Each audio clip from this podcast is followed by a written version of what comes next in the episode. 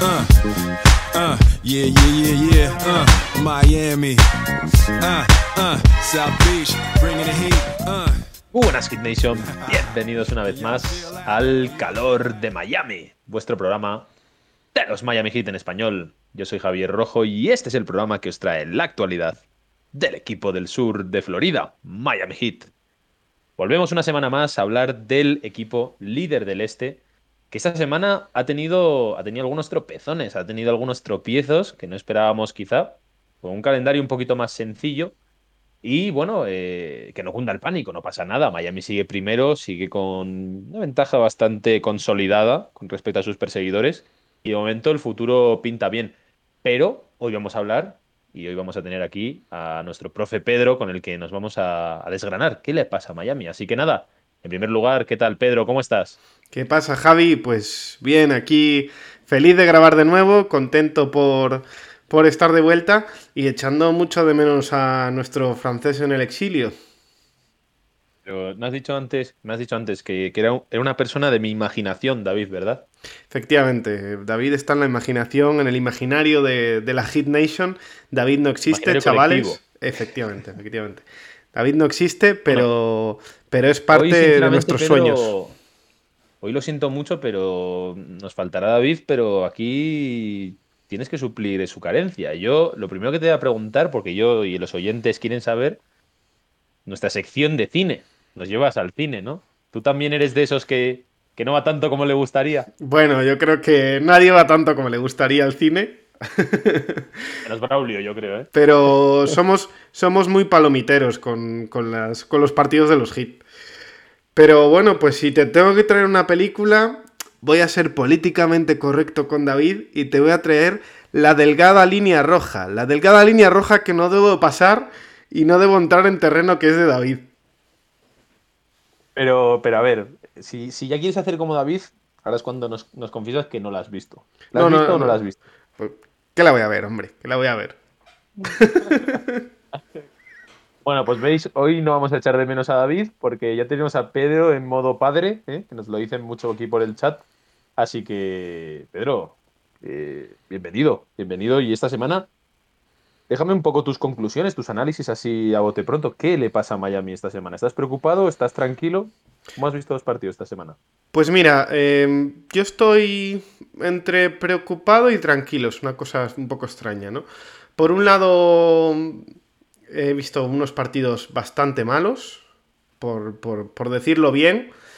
He visto partidos que han sido muy al tran Se ha ganado. Cuando se ha ganado, se ha ganado a reones. Y, y creo que nunca, nunca hemos visto una versión muy buena del equipo en toda esta semana.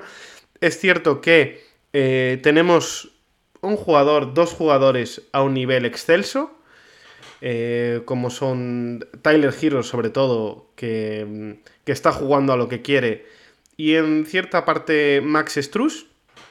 Y creo que el resto, pues, aún necesita mejorar, ¿no? Eh, tiene mucho que mejorar. De todas formas, como te decía, no estoy especialmente preocupado. Creo que mmm, las sensaciones durante la temporada van cambiando. Es bueno que los partidos vayan saliendo. Y, sinceramente, mmm, creo que no es necesario eh, montar un drama de todo esto porque, porque bueno, eh, también nos conocemos, solemos reanalizar y sobreanalizar absolutamente todo y esto en dos semanas puede cambiar absolutamente toda la película. Pero Pedro, hombre, para eso estamos aquí. Aquí, ¿qué te crees? ¿Hacemos un análisis de esos de los que te vale para... De a largo plazo, aquí en largo plazo no, no existe. Y venimos a sobrereaccionar. Aquí lo que venimos es a decir que nos ha parecido muy malo no sé quién y luego que se lo saque y que rectifiquemos. Nosotros venimos para eso. Y eso es lo que vamos a hacer aquí. Hoy tenemos un programa especial, Pedro. Hoy nos va a visitar Jenny Torres, más adelante en el programa. Hoy vamos a, vamos a dividir el programa. En primer lugar, vamos a hablar tú y yo un poquito de eso, de la semana, de cómo ha ido, de los partidos. Y después nos visitará Jenny Torres, que seguramente esté yo solo por una cuestión de diferencia horaria. Para el que no lo sepa, me, me he mudado de continente. Para Parcerito. Nada, y yo, yo me estoy tomando un cafecito colombiano aquí a las cuatro y media de la tarde, las diez y media de la noche de Pedro.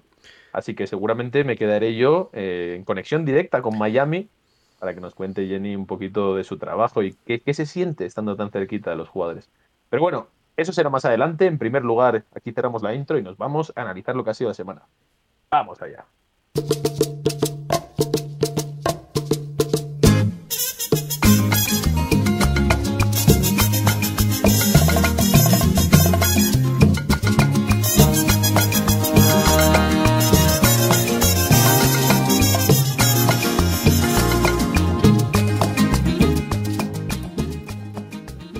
Arrancamos ya el programa y lo hacemos hablando de la semana, la semana de los hits que hemos dicho que ha sido quizá un poquito más turbulenta de lo que pensábamos. Nos las prometíamos muy felices esta semana pensando que el calendario iba a ser muy benevolente, porque en este mes jugamos 12 partidos y 11 de ellos son en casa. Pero la semana no ha sido tan plácida como esperábamos, ¿verdad, Pedro? Nos lo estabas comentando un poquito en la intro. Sí, la verdad que no ha sido una bonita semana para el fan de Miami Heat. Creo que mm, después de una semana tan difícil como la que habíamos tenido en, la semana pasada contra rivales directos de, de, gran calado, esta semana ha sido a priori más sencilla, sin embargo, pues con un juego más gris, menos vistoso. Mm, no sé si te diría que el equipo más relajado, más al tran-tran, y prácticamente con, un único nombre propio y con el resto de jugadores pues bastante más desaparecidos. Vamos por partes, que diría Jack el Destripador, ¿no? La semana la iniciamos en un partido cómodo en el que prácticamente estábamos abriendo, descorchando el cava, el champán, lo que fuese, porque era el partido contra Houston Rockets y eso significaba nuestra primera noticia, quizá más importante, que era el regreso tan ansiado de Víctor Oladipo. Vamos a empezar por ahí, Pedro. ¿Qué tal, qué tal viste a Víctor Oladipo? ¿Tenías ganas? Ya hicimos el, Twitter Space, en el que estuvimos unos cuantos charlando un poquito, de, subiendo el hype. ¿Igualó las expectativas tú que eras un poquito más conservador? Pues yo creo que sí, yo no lo he visto mal. Eh, más allá de que quizá el efecto Dipo eh, fue menor que en la pasada temporada. Creo que en ese sentido se diluyó más en el partido y, si bien los primeros minutos que debutó sí que había esa tensión, no he percibido tanta, tanta, tanta como podía ser la temporada pasada, pero yo lo he visto bien, más allá de, bueno, de que se le nota falto de ritmo, de que se nota que tiene que coger ciertos automatismos, de que todavía tiene que encontrar su encaje. He visto que, que no está especialmente mal de físico, incluso le hemos visto hacer algún que otro mate. Y bueno, es cierto que en defensa eh, tampoco le he visto especialmente fino, pero bueno, ha tirado sus tiritos de tres, ha hecho sus cosas, no sé. Yo me esperaba menos, la verdad, y ya sabes que la primera regla del optimista es tener muy baja la barra para que la superen fácil. Creo que sí, yo creo que estuvo al nivel. De hecho, creo que no hubo tanto hype como yo esperaba. La verdad es que pensaba que que la gente iba a estar con muchas más ganas de ver a Víctor Oladipo y, y que iba a ser como la fiesta de culminación. No sé si tiene mucho que ver el tema de que pues el récord ayuda a no echar tanto de menos al jugador, que evidentemente hay otros jugadores quizá que han suplido esa necesidad de que te guste algún jugador o lo eches de menos, pero sí que es verdad que no, no percibí un hype tan desmedido, así que lo hubo, evidentemente, pero no sé, el año pasado cuando iba a debutar, o sea, fue un momento en el que nos vinimos arriba. Yo creo que también venido por la desesperación de la propia temporada. Igualmente creo que el debut de Oladipo fue bastante bueno, teniendo en cuenta que si no tenías muchísimas expectativas, yo creo que estuvo bastante bien. O sea, fue como un... Evidentemente no está del todo bien físicamente, ni tiene ese impulso, ni está bien en el tiro, pero se veían destellos, ¿no? De decir, aquí hay cosas que poco a poco puede ir mejorando y de hecho acabó con 11 puntos en tan solo 15 minutos. el impacto estuvo bien. Y con, buenos porcentajes, ¿eh? que no, no, es, no es habitual en alguien que vuelve de lesión. Sí, exactamente. O sea, realmente, y, incluso ese mate ¿no? que deja, creo que el día siguiente, el que no lo haya visto, pues me parece que no tiene Twitter o algo, porque es la jugada que sin duda más se vio. Y, y, además también pudimos ver, yo creo, un poco el impacto que puede llegar a tener en defensa, ¿no? Porque al final hay muchas dudas sobre su encaje. Yo creo que es uno de los temas de los que vamos a tener que hablar también. Pero bueno, el primer partido la verdad es que fue una fiesta completa, yo lo pude ver en directo, tuve la suerte y la verdad es que lo disfruté un montón. Eh, la primera parte no fue tan positiva, pero la segunda parte de repente se abrió la veda, empezaron a jugar todos de lujo y fue como uno de esos días felices de la temporada que dices, este, este partido me gustaría que se me quede en la retina. Em, pero, ahí vamos, ¿no? Ya, ya llegamos al pero. A partir de ahí, lo demás han sido derrotas. Realmente hemos jugado contra Phoenix Suns, que es un equipo muy duro, es un equipo es el mejor equipo de la liga y lo demostró, que realmente incluso sin tener a Chris Paul fue muy, muy superior a Miami. Incluso viniendo de back to back. Eso, venía de back to back, de sufrir muchísimo con Orlando, eh, que en realidad es, algo que llama la atención. De hecho, no sé si perdieron con Orlando, ahora mismo no lo recuerdo. Después ganamos eh, a Cleveland y perdimos con Minnesota, que he dicho que habíamos perdido todos, pero no. Pero a mí la sensación que me deja, y ya vamos un poquito más al grano, vamos un poquito más a desgranar todo esto. A mí personalmente no me ha gustado nada esta semana, ¿eh? incluso cuando el equipo estaba en dinámicas positivas, las sensaciones para mí eran malas. Y, yo mismo a veces me lo pregunto, ¿no? Digo, joder, ¿soy un pesimista o qué pasa, no? Porque me, han tachado muchas veces de pesimista, la verdad. nos, nos, tachan de pesimista y posiblemente muchas veces tengan razón. Pero yo, por ejemplo, el partido que más fresco tengo, que es este último, Miami se pone 14 arriba con Minnesota en, un momento y de hecho hace un parcial de 27 a 5. Pero yo estaba como, no estamos jugando nada bien. y eso me ha pasado en muchos partidos contra Cleveland. Esa primera parte con Houston, que de hecho Sengun hace lo que quiere, nos ganan en el rebote.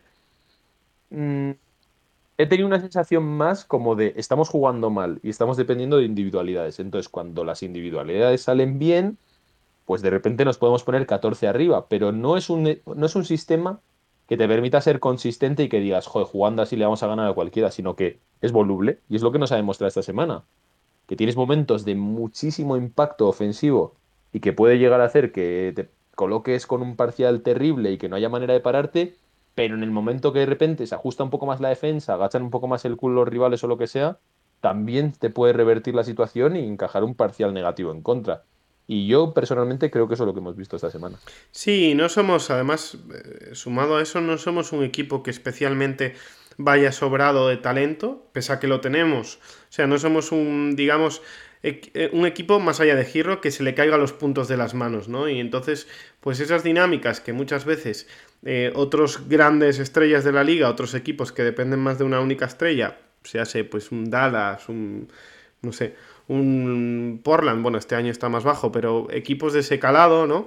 Que al final tienen una estrella muy anotadora, pues son capaces en esa pólvora ofensiva de dejar un poco en manos de su estrella que se, le, que se le van cayendo los puntos y ir aguantando el partido y sumando el partido. Nosotros no somos ese tipo de equipo, dependemos de más esfuerzo colectivo, de más ayudas, de más movimientos, de, de más automatismos que si no salen pues sufrimos mucho más, ¿no? Nos atascamos mucho más y tenemos esos periodos en los que pues no podemos ir ganando única y exclusivamente por inercia, ¿no? Y entonces, pues bueno, eh, es cierto que hemos, tenemos esa intermitencia ahora mismo. Eh, hace unas semanas lo comentabas tú un poco, eh, pues que podía ser motivado o no en otras cuestiones, ¿no? En, respecto a somos primeros de, de la conferencia y por tanto hay cierta relajación en algunos jugadores pero en el fondo mm, veo que, es un cúmulo de muchas más cosas, o a mí me lo parece así, al menos. Y yo mm, se me complica mucho hacer el, análisis de algunas cosas que pasan en el equipo porque es como que parece que hay que ir uno por uno desgranando qué pasa, ¿no? Y yo tengo unos cuantos interrogantes en la cabeza. El primero, y es un habitual, es nuestro hijo tonto, que es Adebayo.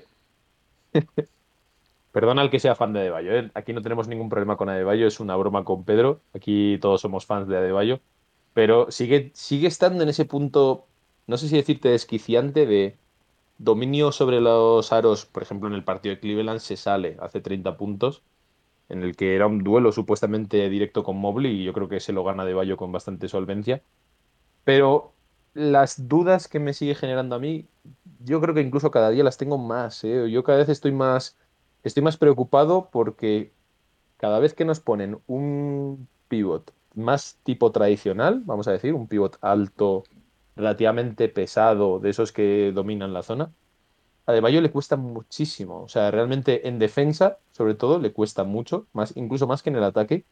Y es que, como digo, en el partido de Houston realmente Sengun hubo un rato que era imparable, imparable absolutamente. Y con Carl Anthony Towns otra derrota más, o sea, otro partido más contra equipos altos en el que se transforma en derrota. En Cleveland no fue así, La primera vez que les ganábamos en toda la temporada, también hay que decirlo. También, también, hay, que decir, también hay que decir que la baja de Jarrett Allen para ellos fue muy sensible. eso iba.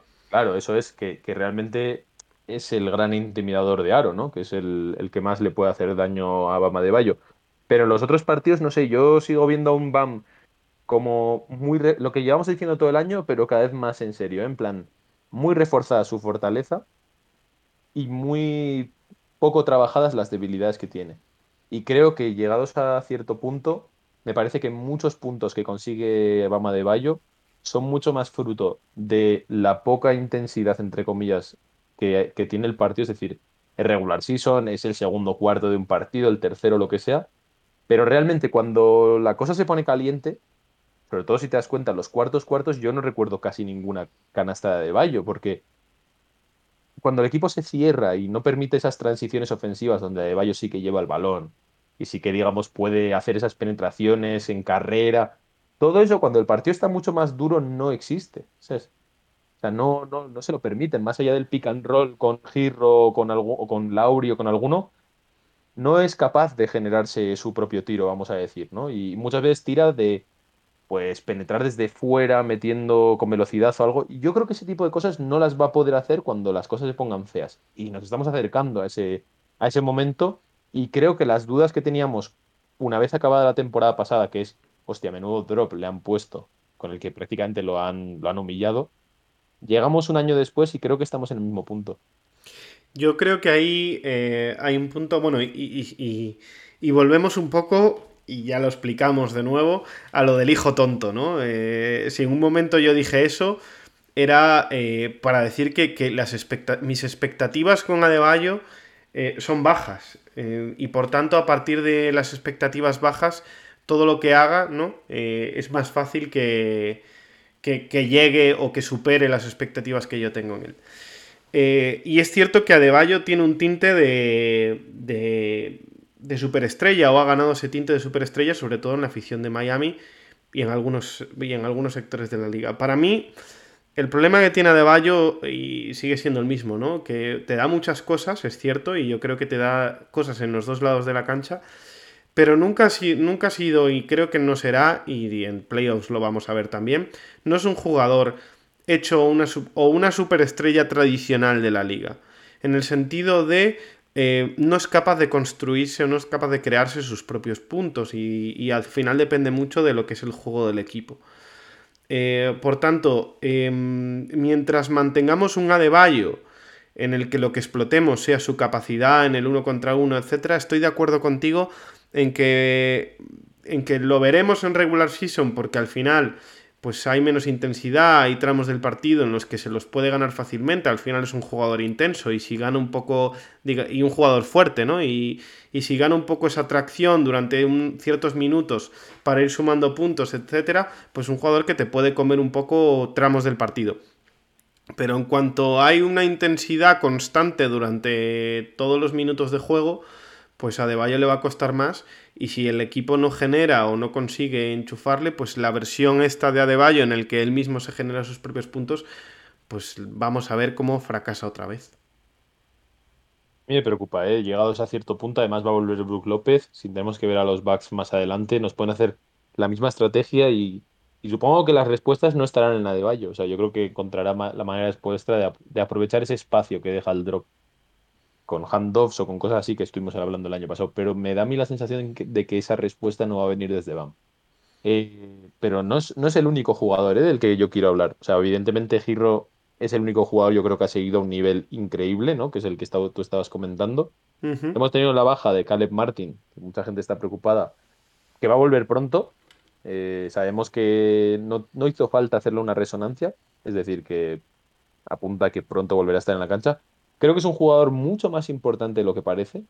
O más allá de que todos estemos muy, contentos con su rendimiento y que le miremos quizá con un poquito de, bueno, es otro undrafted de estos que nos aporta algo, yo creo que no está ahí. Yo creo que su, rol es mucho mayor. Creo que aporta mucho en la parte defensiva, más allá de la ofensiva. Y creo que, a día de hoy es, es clave en el esquema de Miami. Pero bueno, otro de los jugadores que me preocupa, y eso que no ha jugado los últimos partidos, es Jimmy Butler. Para los que habláis conmigo, ya sabéis, yo llevo un poco preocupado que este año, por alguna razón, no le veo. No le veo tan encajado. No, no es que no se ha enchufado, porque él, él consigue sus propios puntos, él sigue jugando a su juego. Pero por alguna razón mm, percibo una cierta desconexión entre él y el juego fluido del equipo. Y es algo que hemos comentado también este año, ¿no? De que Adebayo y, y Butler no sé si convierten más previsible o no hacen ese rol tan generador. Y creo que por alguna razón, no sé si es el rol de Lauri o qué, pero a Butler lo veo, lo veo mucho más desconectado. Y unido a esto, y te quiero preguntar, Pedro, porque hay mucha gente que está también un poco preocupada con este aspecto. Uno de los aspectos que percibo que más preocupan al aficionado de Miami es el tema del clutch, que está siendo uno de los grandes, de las grandes asignaturas pendientes. Sabemos además que Miami jugando a pocos puntos posiblemente haya que resolver varios partidos en el clutch.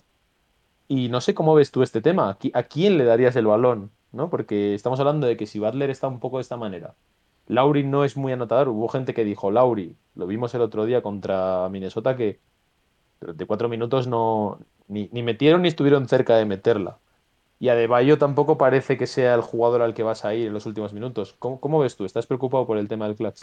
Pues mira, yo veo en, en varios puntos. Obviamente sí estoy preocupado porque además creo que si bien a Butler lo veía mejor al principio de temporada, ahora es cierto que lo veo un poco fuera de la dinámica del equipo. O sea, jugando a lo que él sabe, haciendo sus cosas, pero es cierto que fuera de la dinámica del equipo. No solo tanto en juego, sino también muchas veces anímicamente. Es decir, no es. No veo ahora mismo a Butler Puede ser relajación, puede ser que, bueno, hay tramos de la temporada, etcétera, en los que se quiere desgastar menos, puede ser el conjunto de varias lesiones, ¿no? Que al final hace que, que no tenga esa continuidad, pero veo a Butler quizá también fuera del eh, o algo fuera del equipo anímicamente, ¿no? Como líder espiritual de ese vestuario, etcétera. Es interesante lo que dices porque estoy pensando también el año de la burbuja había un montón de declaraciones de estas de Butler de venimos a por el anillo, ¿no? Como... Y sí que es verdad que este año yo no sé si es porque está un poco más alejado de, la prensa, que tampoco, porque sí que suele dar declaraciones y tal. Pero sí que es verdad que no se le ve ese aire retador, desafiador, ¿no? Parece un poco más como rutinario. Sí, creo que sí. Creo que mm, patente está que al final, hombre, eh, a nivel personal, yo creo que Butler es un jugador que quitando aquí los fans de Minnesota si me están escuchando, genera buen rollo. Eh, se, lleva, se lleva bien con el resto de jugadores y yo creo que lo demuestra, ¿no? En cuanto a un jugador muy bromista, con el que está constantemente picando un poco y, también pues en el modo creando ambiente equipo al resto de jugadores, ¿no? En la relación con Struz, en la relación con PJ Tucker, en la relación con diferentes de la plantilla. Pero es cierto que sí que antes eh, ejercía más ese liderazgo, al menos vocal, en cuanto a cerrar al grupo, en cuanto a tenerlo tal. Quizá ahora mismo no lo necesita, en, en, el sentido de que el equipo ha visto que no necesita Jimmy Butler para ganar, estaba primero y por tanto Butler también se siente menos alfa en ese sentido, no sabría decirlo, eso son especulaciones ahora que estoy haciendo. Pero, pero es cierto que hemos visto ahí menos esa faceta de eh, necesidad de, despertar el hambre competitiva de este equipo. Y, no sé si, si eso... tener ese hambre con tanta baja, tanta rotación, tanta vuelta de la plantilla, ¿no? Tanto partido. Y, tanto partido y tanta, incluso tanta victoria, porque yo creo que las derrotas también espabilan, ¿no? Como hay que ponerse las pilas, chicos, que hace falta de las, como se dice, ¿no? De las victorias se aprende poco y de las derrotas mucho, ¿no? Y no es que yo quiera que perdamos más, pero yo creo que también explica un poco ese punto de, de, relajación, ¿no? Puede ser. Sí. Sí, esperemos que lo veamos más, sobre todo, pero bueno, también es cierto que quedan escasos 15 partidos, entonces eh, el momento de apretar es ahora, ¿no? Y, y, más cuando estás viendo por el retrovisor que, que los demás cocos van llegando también a tu, y sobre todo, dónde estás. Más allá del récord, porque yo creo que, personalmente, eh, Pedro, no sé cómo lo ves tú, yo creo que el récord no peligra mucho, tiene que pasar algo muy raro, o sea, seguir perdiendo muchos partidos, porque fíjate que incluso cuando perdemos partidos, los rivales también pierden porque Miami tiene uno de los calendarios más cómodos ahora mismo de los que quedan en la liga, y los rivales los tienen complicados, o sea, creo que Bucks tiene el quinto peor eh, calendario de toda la NBA, cosas así. Pero más a nivel, como hablábamos, ¿no? De tema sensaciones, tema de cómo llegas. Mm, hay muchas dudas, hay mucha expectativa también sobre el techo de los rivales, ¿no? El otro día, por ejemplo, incluso los propios Nets que le meten un palizón a Filadelfia, ¿no? Como que mandan un mensaje de, hey, estamos aquí, ¿no? Yo creo que Miami que empieza a haber una narrativa de que son un poco mentira, como ha pasado en anteriores años con Utah y con equipos así muy serios en regular son, es algo que no quieres. No, porque al final yo creo que en el propio subconsciente de los jugadores y de los aficionados puede llegar a calar. Y creo que uno de los grandes motores en la burbuja fue un nosotros podemos, ¿no? Toda esa fortaleza psicológica que tuvo el equipo, incluso por encima del, del propio nivel de básquet, porque yo recuerdo que tanto en la serie de Milwaukee como en la serie de Boston fuimos perdiendo muchos partidos, incluso de dobles dígitos, y esa fortaleza mental de creer en el equipo fue lo que llevó a Miami hacia adelante. Y este año no, nos queremos poner dramas, ¿eh? estamos primeros, Miami está jugando bien, o sea, han sido un par de tropiezos, pero sí que digamos que no vale lo hecho hasta aquí si no se refrenda con lo que queda en la temporada. Y yo creo que, de hecho, este equipo es un, un equipo totalmente construido en, Championship Now, ¿no? O sea, en plan, ganar y ganar ahora, no el año que viene ni nada. Y ahí es un poco ese punto de atención. Y creo, que, por eso, no, y Javi, y, un, pequeño apunte que meto, es que creo que por eso es tan importante, ¿no? Y un poco lo que, lo que veníamos hablando estas últimas semanas del récord, ¿no? Eh, al final, que te toque un rival fácil puede ayudarte a despejar todos esos fantasmas, de tener una serie fácil en la que te ves capaz, te puede ayudar a meterte en la dinámica de es cierto, podemos y reforzarte un poco, ¿no? Porque muchas veces eh, al final en, esa, en una serie que se te pone mal en el primer momento o tienes un revés, puede despertar todos esos fantasmas morales, anímicos y de confianza que puede tener el equipo. Yo ya sabes además que no voy nada con la gente que, que, que, está un poco en plan no me importa y de hecho si nos vienen rivales más duros mejor porque este equipo le hace falta. Mm, en la burbuja la primera ronda fue con Indiana 4-0, yo creo que eso ayudó mucho a llegar más descansado y, con cierta solvencia sobre quién eres, como bien estás comentando. Y creo que, que te toque un Toronto o algo así en primera ronda es algo que, que, este equipo además se ha ganado por ser primero, ¿no? Entonces es algo que tienes que también disfrutar y poder pasar de ronda y, y con relativa tranquilidad y consolidando sensaciones para decir que pase el siguiente que nosotros ya sabemos quiénes somos, ¿no? Pero bueno, eh, yo te iba a preguntar también sobre los secundarios, porque yo creo que también hay mucha duda sobre el, nivel de varios de ellos. Quizá ahora mismo el que más se arrecia crítica es Deadmond. Pero porque realmente el nivel de Deadmond, desde que volvió de la lesión esa de la espalda, está siendo muy discreto, por decirlo así suavemente. Pero no es el único, ¿eh? PJ Tucker también está lanzando terrible. El otro día vi una estadística de que estaba en un 28% después del All-Star Break en triples. Y acaba de volver Marquise Morris, aleluya, ha vuelto. No sabemos qué es lo que ha pasado, sabemos que ha tenido unas cuantas declaraciones no muy bonitas hacia Nikola Jokic, ¿no? diciendo pues que no se había puesto en contacto con él y todo eso. Veremos a ver cómo entra la rotación. Todos sabemos que es bastante importante por un tema ya incluso de centímetros. Pero esos secundarios de Miami, Pedro, eh, eh, están bajando, ¿eh? Sí, y, más allá de la preocupación, bueno, de, eh, Morris te diría, pues es lógico, ¿no? Porque al final llega de. No ha jugado, nada. Poco. Eh, decir nada. Sí, por eso. Eh, quizá el tema está un poco en PJ Tucker, me parece bastante, bastante importante. Y por ejemplo, Gabe Vincent también el otro día jugó bastante mal. Yo creo que, que estamos viendo. Pero el tema con Gabe Vincent, y también te lo iba a preguntar, y perdona que te interrumpa, ¿eh? y es la otra pregunta que tengo y luego la, luego la analizamos. Pero el tema del encaje de la Dipo a mí me tiene preocupado, ¿eh? Yo no sé cómo lo van a hacer. Si quieres, em, eh, voy por la primera, pues vamos por PJ Tucker y ahora... Dale, dale, acaba con Tucker y ya vamos a lo de la Dipo, sí. Pues quizá a Tucker se le está haciendo un poco larga la temporada. No sé, son muchos partidos. Es uno de los jugadores que menos ha, que menos ha, rotado así o descansado. Así bien como, como Butler y Adebayo sí que se perdieron muchos partidos. Tucker, junto a Lauri también, eh, son de los jugadores que más han jugado y teniendo en cuenta una edad muy avanzada, ¿no? Eh, es cierto que yo entiendo que, que es que siempre me queda la duda ahí, Javi, no sé cómo lo ves tú, de si se están reservando o no. O es un tema que ya empiezan a, verse las piernas cansadas, ya es un tema en que, en que la gasolina se ha quemado, o si verdaderamente ya por conocimiento de sus cuerpos, de lo que sea, etcétera, pues bajan un poco un par de marchas para poder continuar, ¿no? Eh, o poder darlo todo o llegar fresco a playoffs. Quiero pensar que es un poco de relajación, porque es verdad que Laurita que han jugado bastante, pero yo creo que más o menos se ha ido rotando y se ha ido dosificando bastante. Lauri, por ejemplo, viene de varios partidos que se ha perdido por asuntos personales en los que ha podido descansar y todo eso. Sí, pero. Incluso ni siquiera ha tenido que viajar.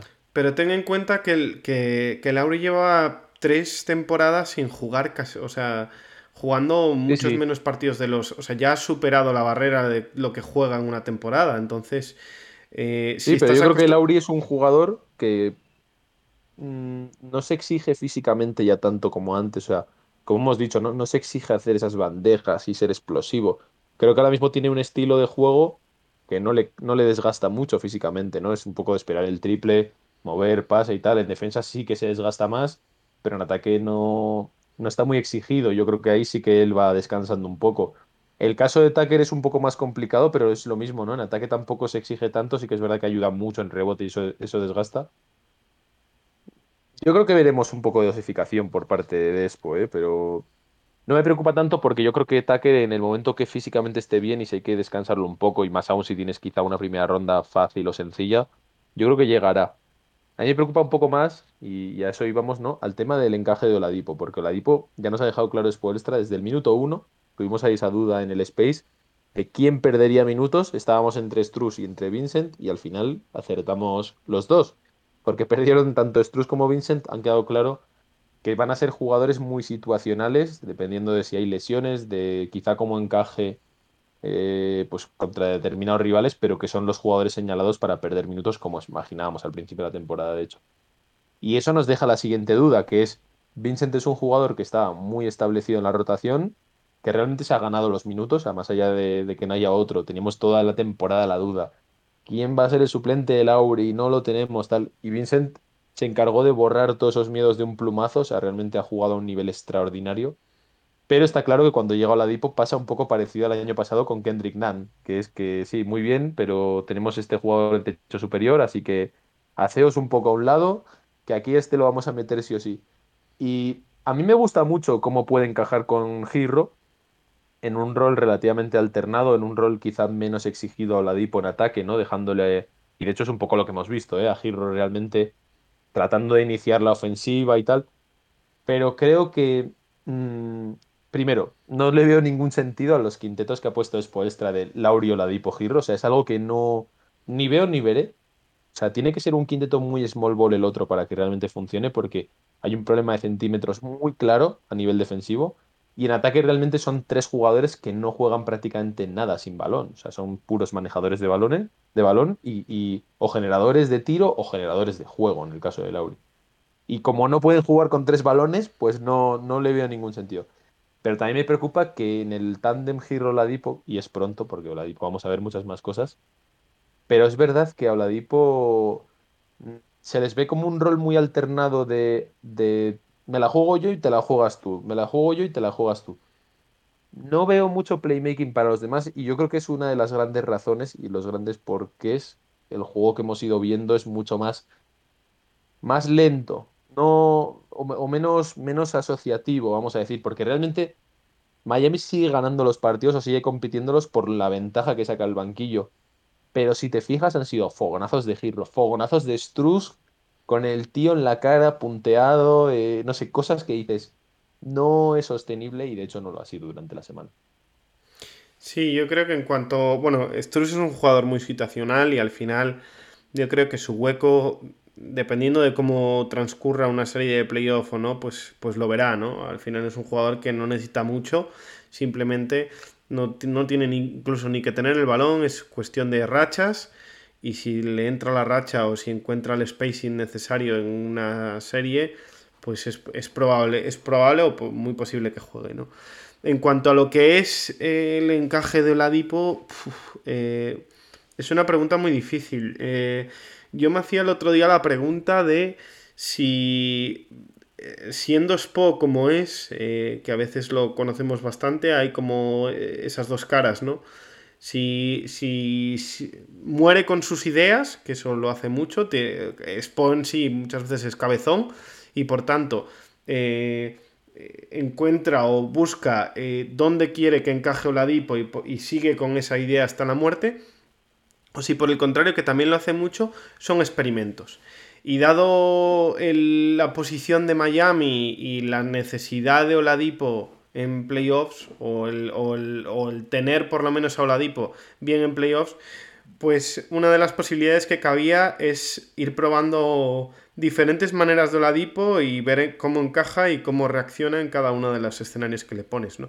Y yo creo que eso un poco es lo que está viendo Spo, no, no encuentro... Tiene que probar algo es ahora, ¿no? E, efectivamente, efectivamente que al final, pues bueno, es donde tienes la capacidad, luego en playoff pues ya tienes que tirar a lo fijo, ¿no? Y además pues le ayuda a Oladipo a ver dónde se va encajando cada equipo, que no está tan clara, ¿no? Esa esa idea. Yo creo que, eh, se parecen mucho Oladipo y Giro en, lo que dan al equipo. Y eso no es positivo eh, porque tienen una forma de jugar muy específica. Yo creo que, el, que Giro es dueño, y, es, es dueño y señor de la segunda unidad. Y casi toda la generación de la segunda unidad pasaba por él. Pasaba por él en el sentido de cómo atraía a las defensas y a partir de ahí abría huecos a los demás, ¿no? tener un jugador de Oladipo frente, pues en otros casos a otros jugadores que lo que hacían es más apoyar esa función de Giro, Oladipo no lo hace. O de momento no lo está haciendo. Y por otro lado, Giro tampoco está acostumbrado. Es complicado, además, que lo haga, ¿eh? Claro, y yo... Creo que es complicado porque. Porque, o sea, digamos que Giro funciona bien rodeado de gente que no necesita balón, ¿no? O sea, tú le pones un tacker en la esquina y si el defensor de tacker se va con Giro, Giro la abre y tienes ataque solo. Efectivamente. Pero es que Oladipo no, no puede jugar así. Y de hecho, ni siquiera Lauri juega así. O sea, de hecho, no sé, tengo ahora mismo como la imagen en la cabeza de ver a Lauri tirando triples solo, catch and shoot y fallar. ¿Sabes? O sea, en plan, no van desde ahí, van desde cojo el balón, la pongo en el suelo y luego yo ya la, la noto, ¿no? O genero algo. Y, y de hecho, esta, estas primeras pruebas, que no dejan de ser eso, veremos cómo va evolucionando, me dejan un sabor agridulce también, como bien estás comentando, con Girro, ¿eh? Y, mira que es una semana fantástica de él a nivel anotación, tal, pero como, como que esperaba mucho más de él a nivel generador y veo más esa generación indirecta, ¿no? O sea, en contraste, por ejemplo, con Lauri, que genera para los demás, pero no porque él sea una amenaza de tiro, sino porque es inteligencia, generación, ver dónde está el pase. Girro es mucho más de me colocan el 2 contra 1, entonces desde ahí genero juego, ¿no? Y de eso no se va a beneficiar nada Oladipo, y Oladipo igual, ¿no? O sea, si Oladipo realmente empieza a mejorar, o sea, yo ahí veo poco techo, ¿no? En plan, incluso aunque Oladipo esté brutal, van a ser como dos Lou Williams alternándose el balón, ¿no? Metiendo canastas. Efectivamente, porque Oladipo sigue siendo o es eh, una versión similar a Giro, ¿no? En, cómo genera, al menos en cómo genera eh, juego. Y sin embargo, si bien quizá en su primera temporada sí que veíamos a Giro con algo más de, esa capacidad de catch, and shoot, de, jugar menos sin balón y, poder generar algo, algo más sin balón, o de, ser importante, perdón, eh, sin balón, es cierto que se ha acostumbrado durante toda la temporada a eso. Y por tanto, eh, si Oladipo genera, Giro tampoco da soluciones. Así como Oladipo no da soluciones a Giro cuando Giro genera, al revés también pasa. Es decir, eh, Giro no está, no está dando soluciones en estático a Oladipo de las que nos podamos aprovechar, ¿no? Entonces al final creo que son dos jugadores que se solapan el uno al otro y que, bueno, pueden servir para, pues, para mm, dosificar esfuerzos en, digamos, en regular season, por ejemplo, para no quemar tanto a Giro, no quemar tanto a Ladipo, etcétera y tal. Pero en cuanto a lo que es generación de ventajas con los dos en conjunto, de momento no lo estamos viendo y eso puede ser preocupante de cara a playoffs, que ya no necesitas dosificar, lo que necesitas es sacar las máximas ventajas posibles.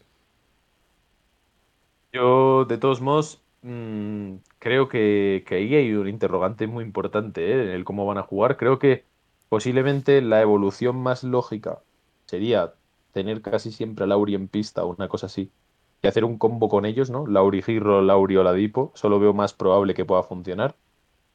Pero eso te fuerza a tener, como hemos hablado, un tirador al lado, porque realmente ni Lauri, ni Oladipo, ni, incluso Giro lo puedes utilizar como tirador al uso. Entonces, eh, realmente teniendo en cuenta que los que seguro van a estar jugando más de 35 minutos van a ser Butler y, y Adebayo, realmente te hace que tengas que tener a un Duncan Robinson al lado, un Duncan que, que ya no sé qué decir, Pedro, yo ya no sé qué esperar de Duncan. No, está claro que ya para Spoelstra cuando avanza el partido no cuenta casi nada.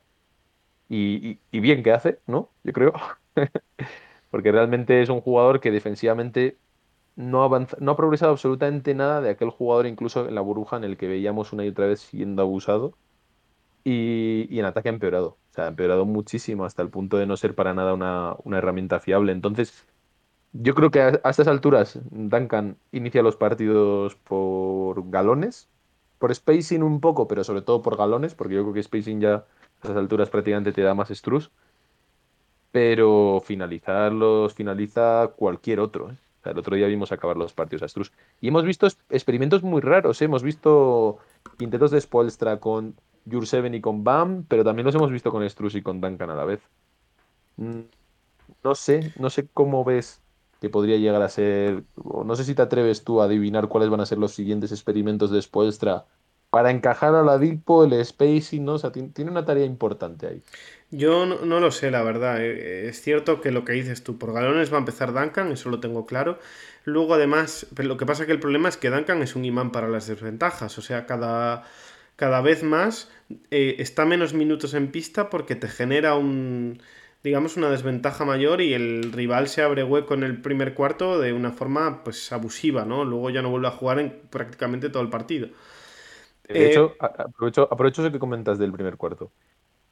Mm, una tónica habitual y que me preocupa muchísimo de Miami es perder los primeros cuartos o perder todos esos minutos de la, de la primera unidad. O sea, el banquillo es el mejor de la liga, pero no estamos ganando los partidos de 30 40 puntos. O sea, eso implica que los titulares no sacan ventaja y de hecho al revés. Hemos visto esta semana como en general siempre empezamos perdiendo, Pedro. Sí, yo creo que, que pues eso, al final hay... ¿A qué crees que se debe? O sea, ¿es solamente por el factor Duncan? Bueno, eh, creo que parte, creo que ciertos jugadores no salen con, con, la motivación que deberían salir y otra parte es que yo creo que pues hay jugadores que han bajado un poquito el nivel. Creo que Lauri ha, Lauri ha bajado un poco el nivel, por ejemplo. Eh, pues bueno, eh, Butler está desconectado, no sé, digo que anímicamente el equipo le cuesta entrar en los partidos ahora mismo.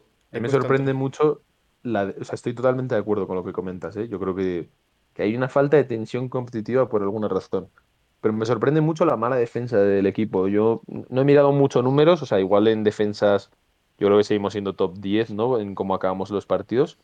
Pero hay ciertos instantes que ves unas desconexiones de la gente, que ves una cantidad de canastas fáciles del rival, encontrando el mismatch muy sencillo, quedándose solo debajo de canasta con Duncan, con Girro, con Lauri, una cosa así que dices, ¿Cómo se puede permitir por esquema esto o por intensidad? O sea, no sé.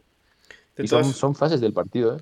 De todas formas, yo sí que en eso no estoy especialmente preocupado. Creo que es algo temporal, porque al final la defensa la tienes o no la tienes. Y creo que el factor competitivo o la tensión competitiva, playoffs te lo mete. Y no dudo que el equipo vaya, va a salir, al menos en defensa, a morder cada uno de los balones. Lo que sí me preocupa, y lo mencionabas antes, es el tema del clutch y del cierre de los partidos, ¿no? Y un poco eh, hablábamos de ese papel de Jimmy Butler en, en, un primer lugar como o a principio de temporada que sí estaba cerrando bien los partidos, ahora ya no lo está haciendo.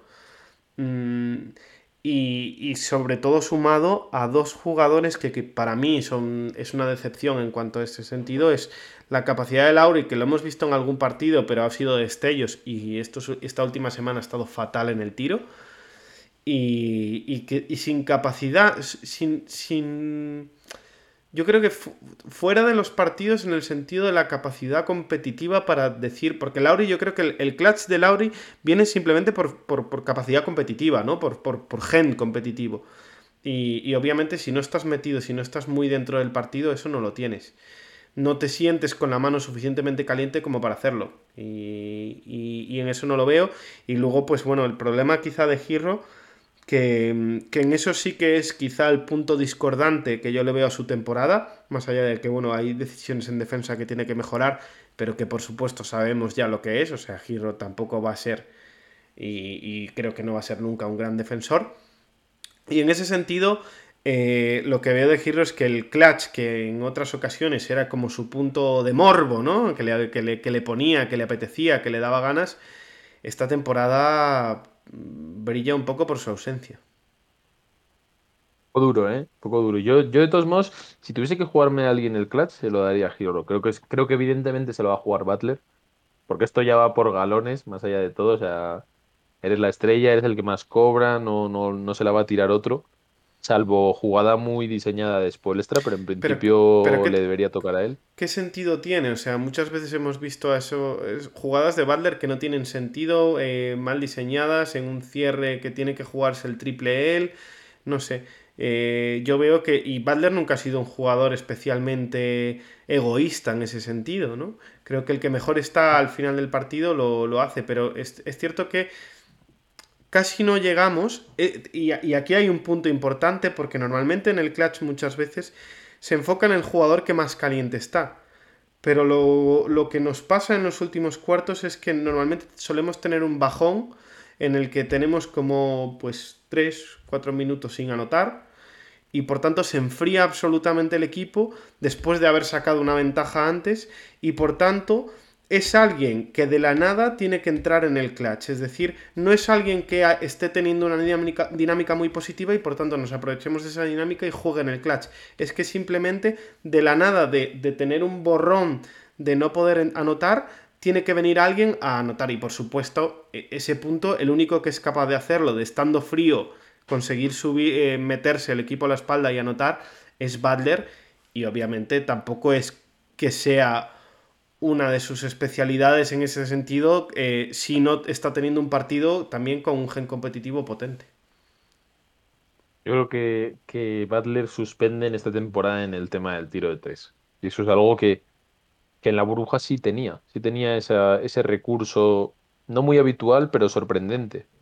Más allá del clutch. También, también, es cierto, también es cierto que en la burbuja eh, y durante toda la temporada regular season esa no vimos un tiro de tres de Butler y en la burbuja empezó a meterlos.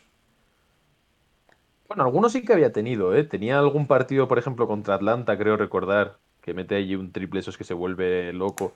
Pero algún triple también, ha, también ha metido esta temporada, Javi. Pero me refiero clutch, me refiero clutch, ¿eh? O sea, en plan, eh, últimos segundos te la tienes que jugar y él con toda su confianza tirarla y meterla. Este año le hemos visto varios intentos de llegar a eso. De, ah, me dejáis solo, pues os castigo y ha salido mal. Y eso es, un, es una cosa que me preocupa de cara a playoff porque, porque reduce muchísimo el spacing, teniendo en cuenta que el mid-range de Bayo, que es otro de los suspensos que tengo esta temporada, es algo que, que algún día los mete y nos volvemos todos locos y decimos que, que, buah, que Adebayo es una bestia y no sé qué, pero es mentira. O sea, el mid-range de Bayo es algo muy inconsistente aún a estas alturas. No... Ya, ya de hecho no le vemos utilizarlo apenas. Empezó la temporada así que como tirando mucho por partido y tal. Y a día de hoy ya le vemos otra vez volviendo a la zona de confort, a lo que sabe hacer y, poco a lo que no. Y de hecho el otro día salía una estadística también con Adebayo, que es algo que me preocupa, el tema de que en ganchos también era el segundo peor interior de la liga, de los que juegan muchos minutos, con un 38%. Es decir, Adebayo lo que es el juego mm, de interior moderno, vamos a decir, de interior moderno en el sentido de interior de, de dominar la canasta, pero también tener un poquito de rango, no hace ninguna de las dos cosas. O sea, es otro nivel de moderno.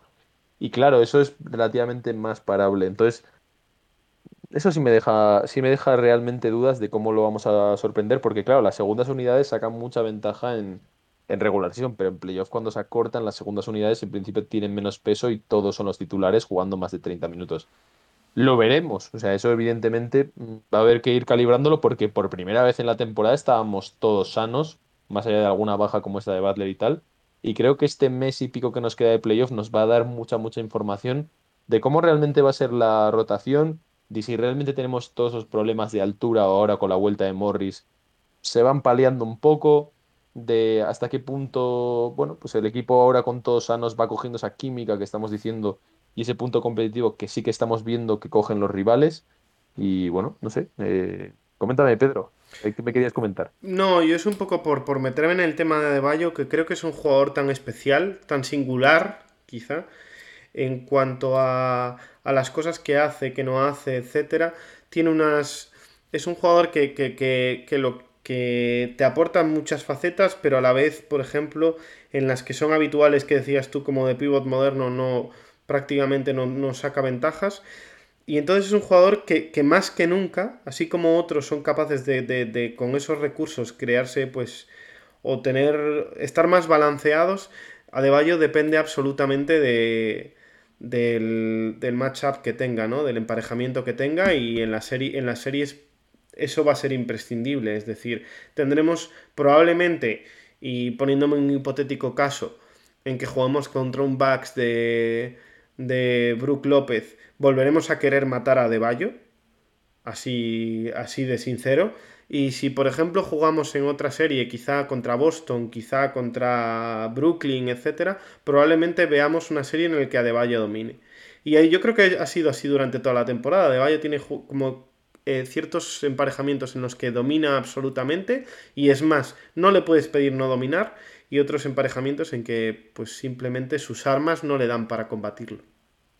Lo bueno con respecto a la temporada pasada es que este año no dependemos tanto de él. Y creo que mm. eso es lo que alivia un poco, ¿eh? pero evidentemente la lectura negativa es que él no ha llegado a dar ese paso. Pero que no se nos malinterprete, o sea, quiero decir, estoy teniendo últimamente, Pedro, unas conversaciones por Twitter sobre todo, en las que parezco el mayor hater y luego parezco el mayor hincha, ¿no? Y es, a ver... ciclotimia, Javi, ciclotimia. No, no, no. O sea, quiero decir, se percibe como tal, pero en mi caso sigue siendo consistente. Le estamos pidiendo ese salto a estrella capaz de, ser un all-star perenne en el sentido de, buah, de Valle es uno de los mejores interiores de la liga, uno de los mejores jugadores de la liga. Creo que, pero partimos de esa base también, o sea, no estamos diciendo para nada que sea, que, que el otro día lo hablaba, ¿no? Que a Chihuahua, por ejemplo, pueda desarrollar la capacidad de Bayo así como si nada, con mucha facilidad, o sea, Adebayo es uno de los jugadores interiores con mejor IQ de la liga, que hace jugar mucho a los demás, que realmente en determinados, en determinados partidos es capaz de irse a 30 puntos y hacer 15 rebotes y ser imparable para el equipo rival. O sea, partimos de ahí, ¿no? con lo mínimo se viene de casa, que se dice. Pero, pero bueno, no sé. Ahí yo creo que hay muchas interrogantes y depende evidentemente de quién nos toque, pues se verán más o menos. La verdad es que también venimos de tener un unos buenos resultados contra nuestros rivales y hay que ser optimista en ese sentido. Pero me parece que ahora entramos ya sobre todo en, el punto ese de la verdad. Eh, un par de cositas rápidas. Tú a nivel emocional, Pedro, has echado de menos a, Vincent y a Struz tus partidos. ¿Los has llorado? Bueno, yo creo que Struz ha hecho a sus, también. Ha hecho sus pinitos, ¿eh? Bueno, Jurseven, el pobre Jurseven, eh, que en teoría eh, iba a batir todos los récords de Shaquille O'Neal. Eh, lo hizo, lo hizo ya. iba, por el siguiente. Y pensaba ya que, iba a superar el número de rebotes de Shaquille O'Neal en una temporada, ¿no? Pero, pero ahí se ha quedado el pobre, ahí se ha quedado y la verdad es que si bien tuvo una temporada, muy, o sea, una, racha muy buena, es cierto que, que Seven es lo que es. Es un poquito lo que es, eh, no y se la ha visto un poco cuando ha, vuelto a jugar, ¿no? Se le vuelve a ver como esa... Bueno, pero, pero yo te preguntaba por la parte emocional, si echas de menos y... Hombre, la Yurteneta siempre se le tiene cariño a la Yurteneta, ¿no? ¿eh? La Vinceneta...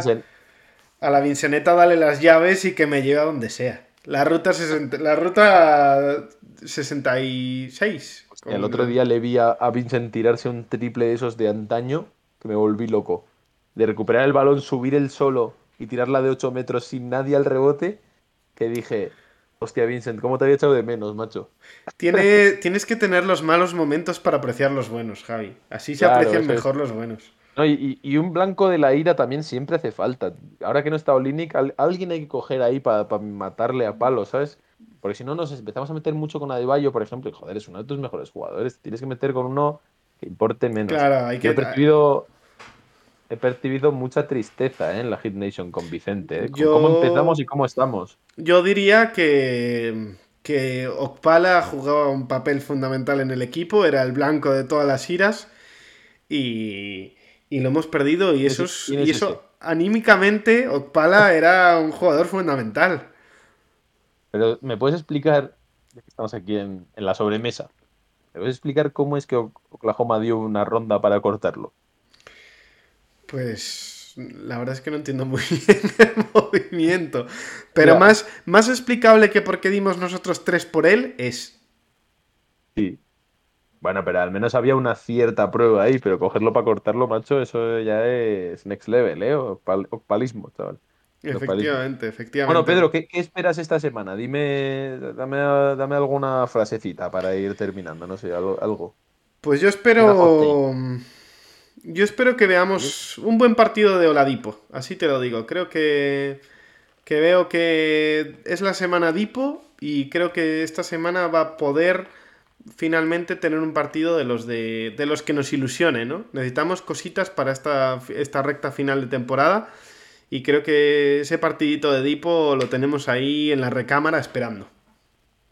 Intentando mirar a ver si te sale a ti, porque me va... Internet no me ha llegado bien aquí a este hemisferio. ¿Quiénes son los rivales que tenemos esta semana? Sé que jugamos creo que con Detroit el martes, creo que con la Homa tenemos rivales relativamente sencillos. Pero no sé si lo tienes ahí. ¿Tienes por ahí? Jugamos contra Detroit el martes. ¿Sí? Eh... Oklahoma el, jueves. No, viernes, viernes, perdón. Oklahoma el viernes. Y luego. los Sixers el, lunes. O sea que solamente Oklahoma y, y Thunder. ¿Te preocupa, ¿Te preocupa alguno de los dos partidos? Viene Kate Cunningham, está subiendo mucho el nivel y Detroit está siendo un poquito más difícil de batir, ¿eh? pero te preocupa. bueno, me preocupa como, como digamos, me preocupa que en, 600 años el cometa Halley impacte en la Tierra, o sea, relativamente. te veo preocupado entonces. Bueno, Pedro, pues no sé, creo que hemos hecho un, buen repaso, buen repaso a toda la actualidad. No sé si hay alguna cosita más que se te quede en el tintero y si no... Yo creo que no, yo creo que hemos repasado todo. Nos queda pues una una bonita charlita, ¿no? Con, con invitada. Eso es. Así que, por mi parte, Pedro, yo creo que hemos analizado bastante bien esta semana. Hemos dejado sobre todo dudas, que no se, que no se malinterprete, ¿eh? que a la gente puede que hayamos venido demasiado pesimistas, pero ya sabéis, ya sabéis cómo somos en el calor de Miami, nos gusta ser críticos, nos gusta venimos toda la semana, pues siempre cuesta abajo, pues alguna semana que viene cuesta arriba, hay que analizar el por qué para seguir siendo los mejores. Aquí hay la aspiración es el anillo, aquí no, no pensamos en otra cosa, nosotros somos exigentes y por lo tanto ni todo está tan mal, pero nos hemos centrado más en los aspectos quizá que más nos han preocupado esta semana, que creo que han sido bastante más importantes que los positivos. Y yo creo que de hecho la propia Hit así lo ve, porque te habla mucho de que cada derrota es un drama y no sé qué, y yo pues, evidentemente no estoy en ese barco, pero cuando las sensaciones no son positivas, incluso en victorias como la de los, los Cavaliers, sí que conviene analizar y no dejarse llevar solamente por el resultado final. Y eso es lo que hemos hecho hoy, que independientemente de las derrotas, hemos hablado más de las sensaciones y de los porqués. Así sí, de, todas, de todas formas, por ser relativo, pues bueno, al final, semana a semana, eh, esto cambia y, hay que tomarlo como eso, ¿no? Un análisis de la semana y un análisis de cosas, pequeñas preocupaciones que, el equipo tiene que mejorar, pero por supuesto que eso, que partimos de una buena base y las mejoras están para eso, ¿no? Eh, para detectarlas, para afrontarlas y para ver cómo, cómo salimos mejores de esto, como del COVID. Eso es, salimos siempre mejores. Bueno, Pedro, tío, pues nada, muchas gracias y, nada, que te, dejamos irte a dormir, ¿verdad? Efectivamente, ya estoy prácticamente cayéndome de sueño con, la valeriana y el gorro de dormir y el antifaz. El colacadito, ¿eh? colacao, como he hecho de menos yo, mi colacao y mis galletas. Así que nada, Pedro, eh, te dejamos aquí y seguimos con la entrevista directamente desde Miami. Vamos allá, gente. Adiós.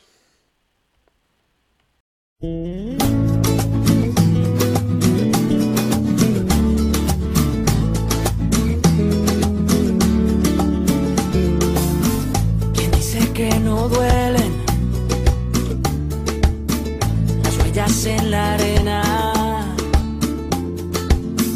Tu huella el mar se la llevó, pero la luna sigue ahí esa luna es condena.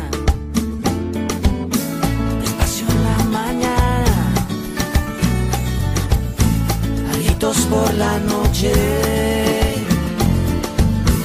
Las voces vivas del recuerdo se disfrazan de intuición y en una voz tu voz se esconde.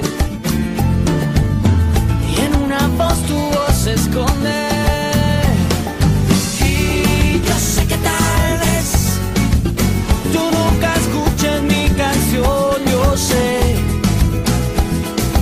Y yo sé que tal vez te siga usando así, robándote mi inspiración. Mientras siga viendo tu cara en la cara de la luna, mientras siga escuchando tu voz entre las olas, entre la espuma.